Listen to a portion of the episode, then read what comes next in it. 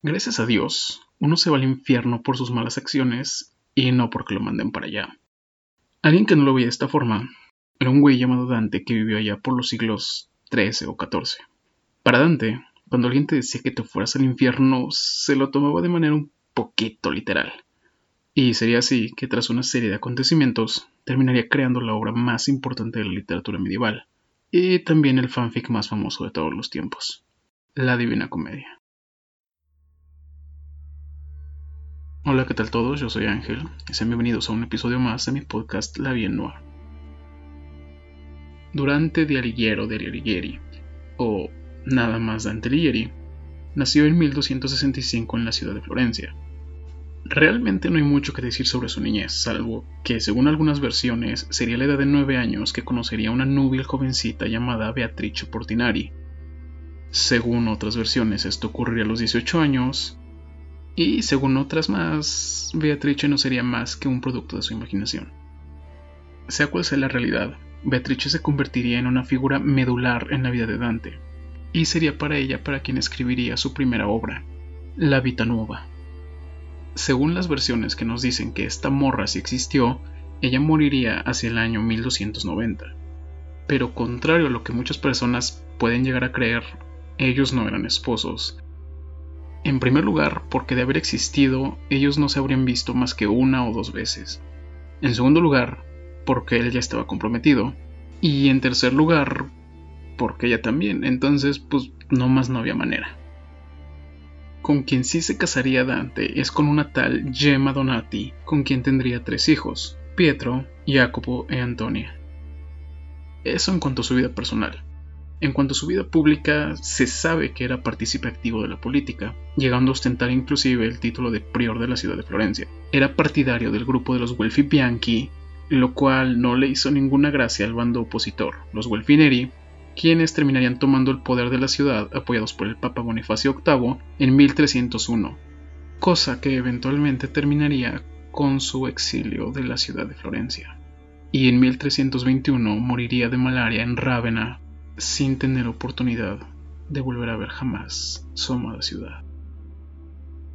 Pero no estamos aquí para hablar de cosas tristes, sino de una comedia, o, bueno, algo así. Se sabe que aproximadamente entre 1306 y 1320 Dante escribiría su comedia.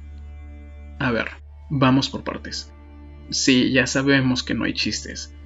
Bueno, hay algunas cosas que sí que dan risa, pero no hay chistes como tal se llama comedia básicamente porque pertenece a este estilo literario.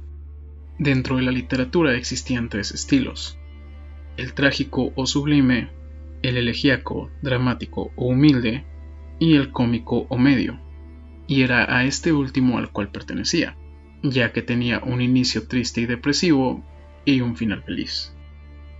Es de conocimiento popular que a Dante se le llama el padre del italiano, esto debido a que entre el 80 y el 90% de las palabras utilizadas en italiano moderno ya estaban presentes desde la obra de Dante. Sin embargo, lo que Dante hablaba no era propiamente italiano, sino vulgare fiorentino o toscano, con sustrato de algunas otras lenguas septentrionales. La comedia está escrita en tercinas, que son estrofas de tres versos. Estos versos a su vez son en decasílabos, lo que significa que son de once sílabas y sus rimas son encadenadas o, como se les conoce hoy en día, dantescas. La estructura de la obra está dividida en tres cánticas, cada una de estas con 33 cantos y un proemio, para darnos un total de 100 cantos. Ah, y por cierto, el adjetivo de divina sería adjudicado por Boccaccio hasta el año 1373.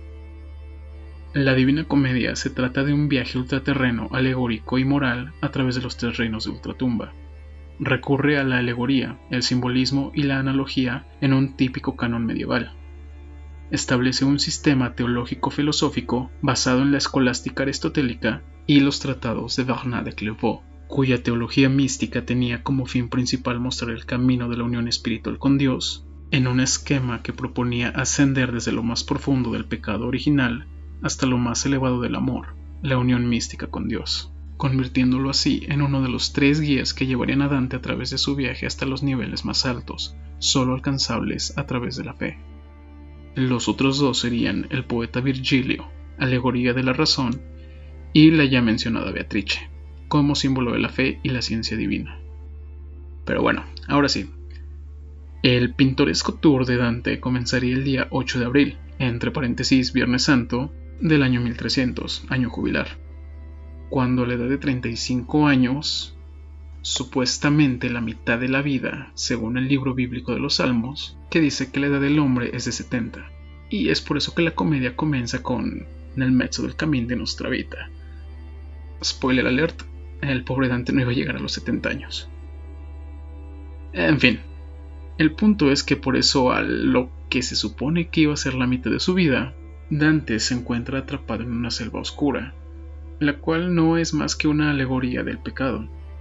Posteriormente se aparecen frente a él tres bestias, una onza, que no es una pantera, contrario a lo que muchas traducciones dicen, un león y una loba, teniendo una vez más significado plenamente simbólico. La onza simbolizaba la lujuria, el león la soberbia y la loba la avaricia. Asimismo, estos tres animales tenían también un simbolismo político. La onza, por sus manchas, simbolizaba la ciudad de Florencia. El león, por su majestad y fuerza, representaba el reino de Francia de Felipe el Hermoso. Y la loba, bueno, por algo era una loba y no un lobo. Creo que está de más decir a quién representaba. Sería entonces cuando aparecería la figura de Virgilio para salvarlo de estas bestias y posteriormente guiarlo a través de su viaje. Ahora, ¿Cómo era el viaje que emprendieron Dante y Virgilio? La cosmogonía de la comedia está compuesta por tres partes: Inferno, Purgatorio y Paradiso. Sí, así porque soy bien mamador. El infierno es donde se encuentran los condenados, y su entrada se ubica bajo la ciudad de Jerusalén. Para Dante, el infierno tiene forma de embudo o de cono invertido excavado en la tierra, causado por la caída de Lucifer del cielo a la tierra. Una vez entrando, tenemos el anteinferno, una especie de lobby en el cual se encuentran todos aquellos que fueron neutrales o que nunca tomaron bando por ninguna causa importante, lo que hoy en día muchos llamarían tibios. Estas almas están condenadas a perseguir una insignia en blanco por toda la eternidad, mientras son picados por avispas y unos gusanos se beben su sangre. Esto se debe a que tanto en el antiinferno como en el infierno, las almas son castigadas de acuerdo a la ley del contrapaso, que consiste en cumplir una pena de acuerdo al crimen o pecado cometido, y esta a su vez puede ser por analogía o por antítesis. Una vez atravesado el antiinferno, nos encontramos con el río Aqueron, río a través del que las almas cruzan gracias al barquero Carón, porque sí, para crear su inferno, Dante hizo un popurrí de mitología cristiana con griega con romana. Así que más adelante podremos ver que no solo está presente este, sino los cinco ríos infernales de la mitología griega. Pero bueno, sería una vez cruzando el llamado río de la aflicción cuando por fin podemos decir que ya estamos dentro del infierno. Este, como muchos sabrán, se encuentra dividido en nueve círculos, mismos que se dividen en dos grupos, el alto infierno conformado por los primeros cinco círculos y el bajo infierno conformado por los últimos cuatro. Esta división y posterior jerarquización se basa en la ética nicomaquea aristotélica, según la cual, de acuerdo a la virtud, los pecados que tienen que ver con la incontinencia de los instintos son menos graves que aquellos que implican un grado de maldad más consciente. Será por eso que en el alto infierno encontraremos los pecados que tienen que ver con el exceso y el desenfreno de los instintos, y en el bajo infierno encontraremos los pecados que implican una intención clara de hacer el mal. Así pues, el primer círculo del infierno, también llamado el limbo, está destinado para todas aquellas almas buenas, justas o virtuosas que murieron antes de la venida de Jesucristo a la tierra y por lo tanto no pudieron ser salvados o que no recibieron el bautismo. En este mismo círculo se encuentra un lugar llamado la Mansión de los Justos, con siete muros que simbolizan a las siete artes liberales encontradas en el Trivium y el Quadrivium, y por lo tanto a todos aquellos que dedicaron su vida a estas, siendo el único castigo para estas almas que nunca podrán ver a Dios. Pasamos al segundo círculo, en cuya entrada encontramos al rey Minos, quien cumple la función de juez y es quien decide a qué círculo van a ir a parar las almas una vez que confiesen sus pecados. Una vez juzgados, encontramos en el segundo círculo a los lujuriosos, todos aquellos que se dejaron llevar por las pasiones carnales, y su castigo es ser azotados toda la eternidad por un vendaval que los arrastre y los haga chocar entre ellos. En el tercer círculo encontramos a los condenados por el pecado de la gula. El castigo de estas almas es ser desgarrados, devorados y vomitados por el perro cerbero, igualmente por toda la eternidad. Bueno, de hecho todos los castigos van a ser eternos, así que a partir de aquí solo tengan eso en mente. Descendiendo hacia el tercer círculo nos encontramos con los condenados por el pecado de avaricia y los derrochadores, quienes no supieron administrar sus riquezas. El castigo para estos es empujar unas piedras gigantes cuesta arriba que simbolizan los bienes materiales que intentaron acumular durante toda su vida, chocar entre ellos y tener que volver a empezar una y otra vez. Luego, en el quinto círculo nos encontraríamos a los iracundos y los perezosos porque aparentemente emperrarte por todo y ser bien pinche huevón son dos cosas igual de graves. Puta, sin pedos, yo me voy a ir ahí por las dos cosas. En este mismo círculo se encuentra el río Styx, o el río del odio, y es aquí donde las almas pagan su condena. Los iracundos están destinados a pelear entre ellos, y los perezosos simplemente se encuentran hundidos en el fango con las piernas de fuera. Aquí es donde termina el alto infierno, y para acceder al bajo infierno debemos entrar a la ciudad de Dite. Una ciudad infernal que Dante nos dice está amurallada, repleta de mezquitas rojas y custodiada por demonios, además de las erinias o furias de la mitología griega y Medusa. Para lograr acceder a la ciudad, Virgilio pide la ayuda de un ángel que utiliza una varita para tocar la puerta y que ésta se abra. Sí, una cosa medio extraña. Pero bueno, una vez sorteado este obstáculo, nos encontramos en el bajo infierno, en los círculos más bajos y por lo tanto en lugar de los pecados más graves. Así pues, en el sexto círculo encontramos a los herejes, todas aquellas personas que negaron la existencia del alma después de la vida. El castigo para estos es una eternidad de sepulcro ardiente, Dante lo describe como tumbas abiertas de las cuales salen llamas y alaridos de dolor. En este mismo círculo sería donde Farinata haría la predicción del exilio de Dante de Florencia. En el séptimo círculo nos encontraríamos con el río Flegeton, o el río de fuego. Bueno, esto después de sortear al Minotauro, quien según Dante se encuentra en la entrada del círculo.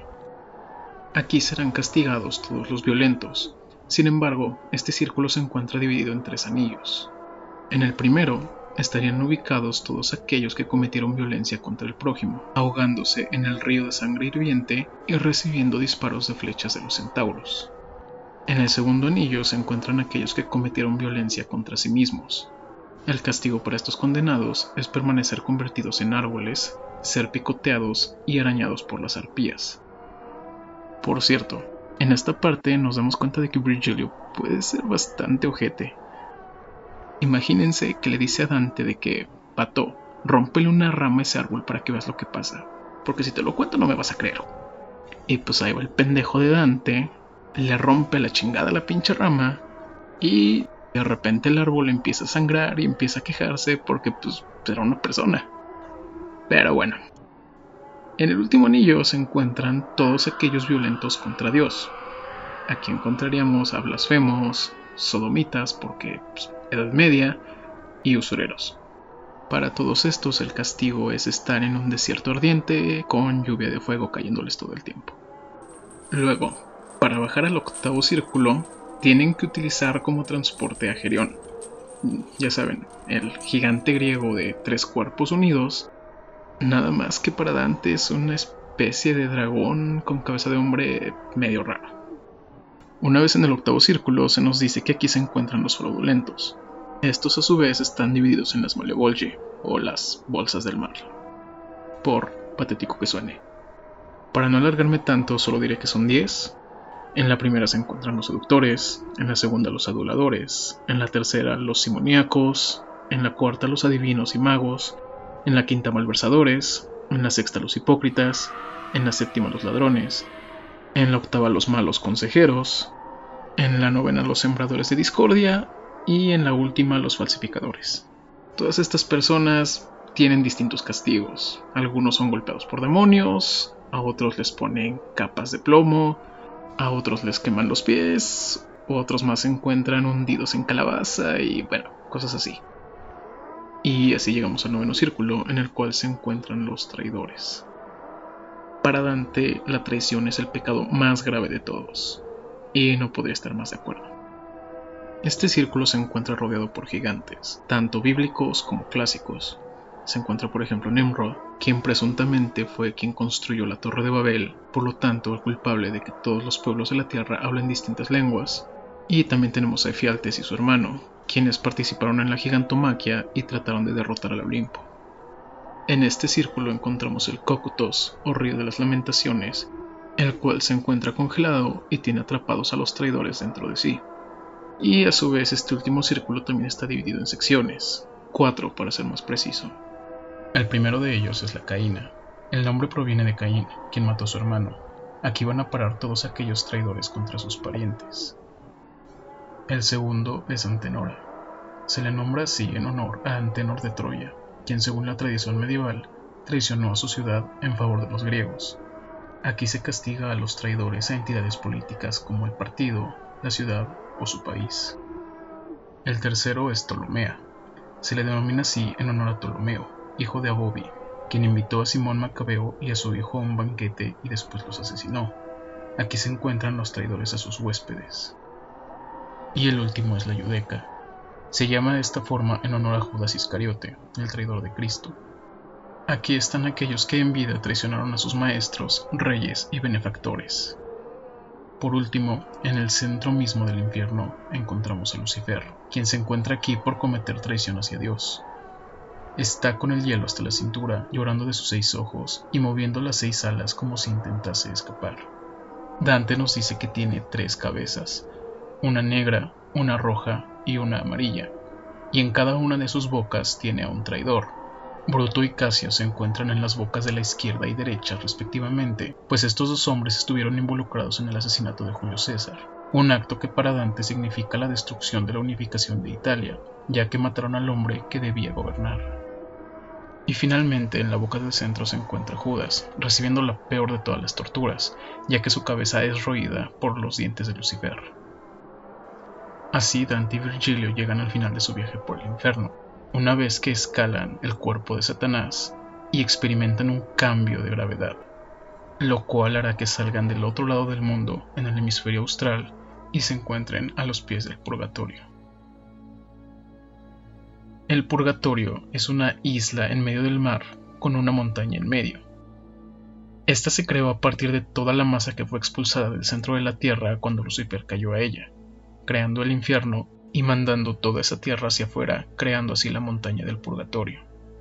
Igual que el infierno, el purgatorio también tiene una especie de sala de espera, llamado, pues, el antepurgatorio, que esperaban.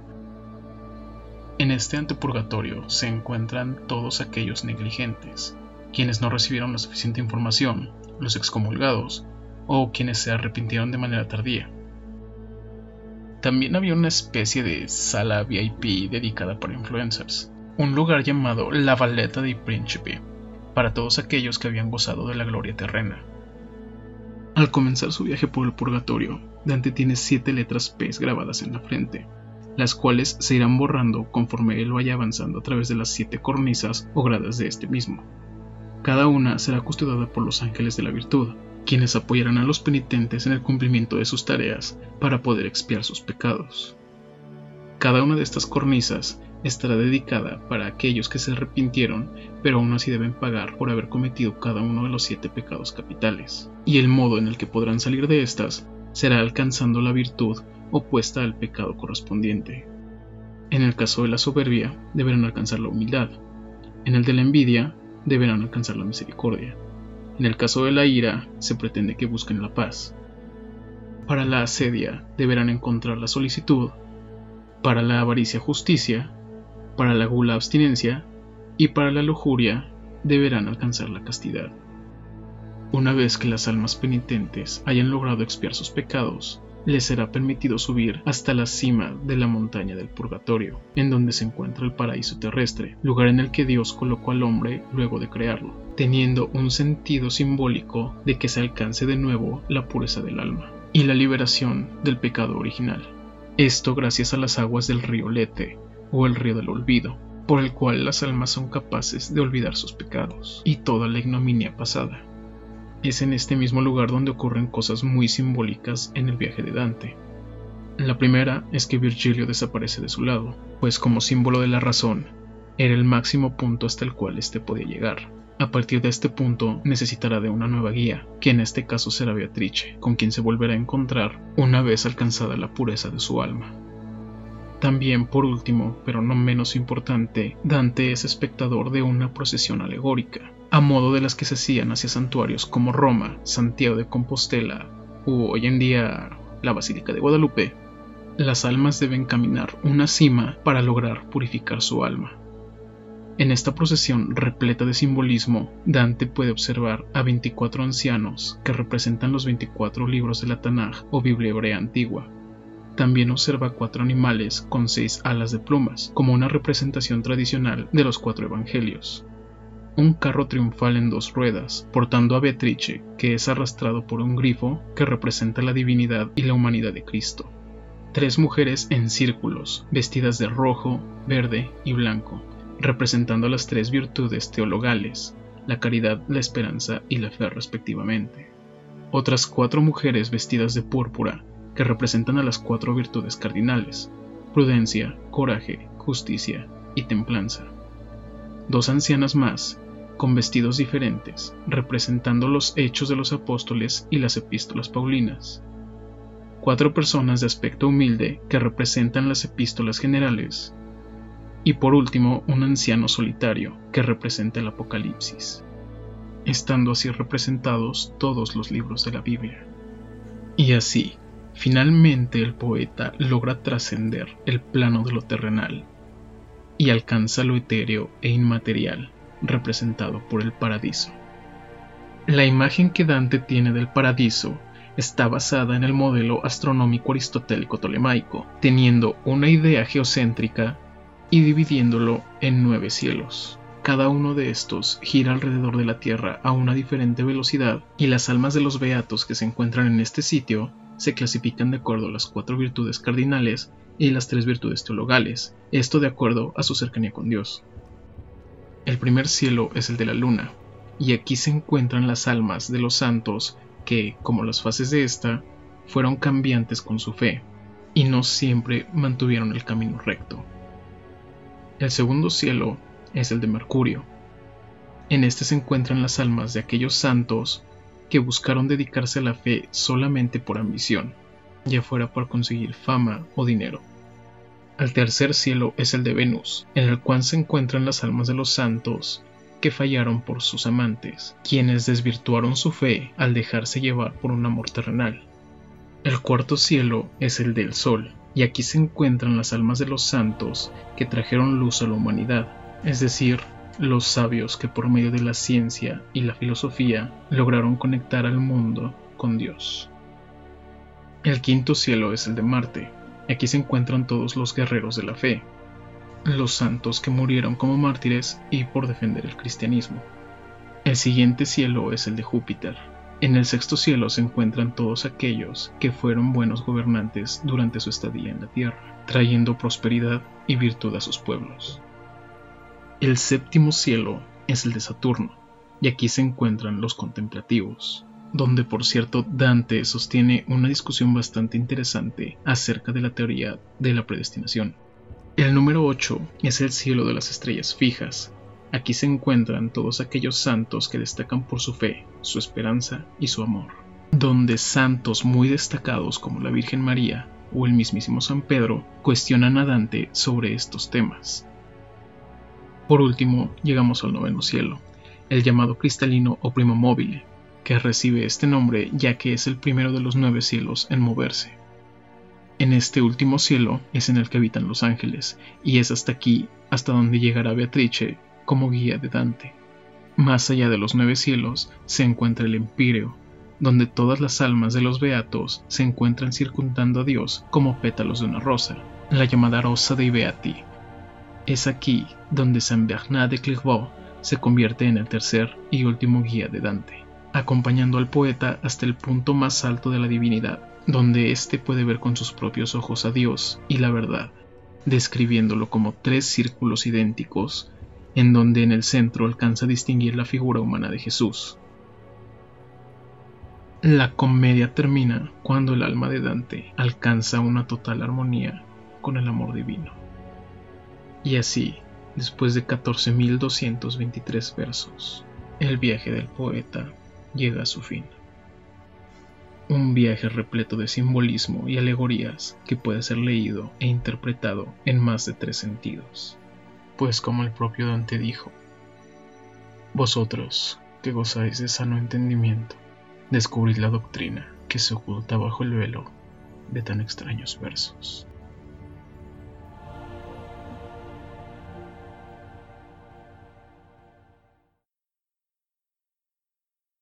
Y bueno, gente, eso fue todo por el día de hoy. Espero que les haya parecido interesante. Ya saben que si les gustó, compártanlo, suscríbanse en Spotify, eh, sigan la cuenta en Instagram, la Vienma Podcast. Háganme saber sus opiniones, agradezco comentarios de todo tipo, compártanlo con su abuelita. Bye.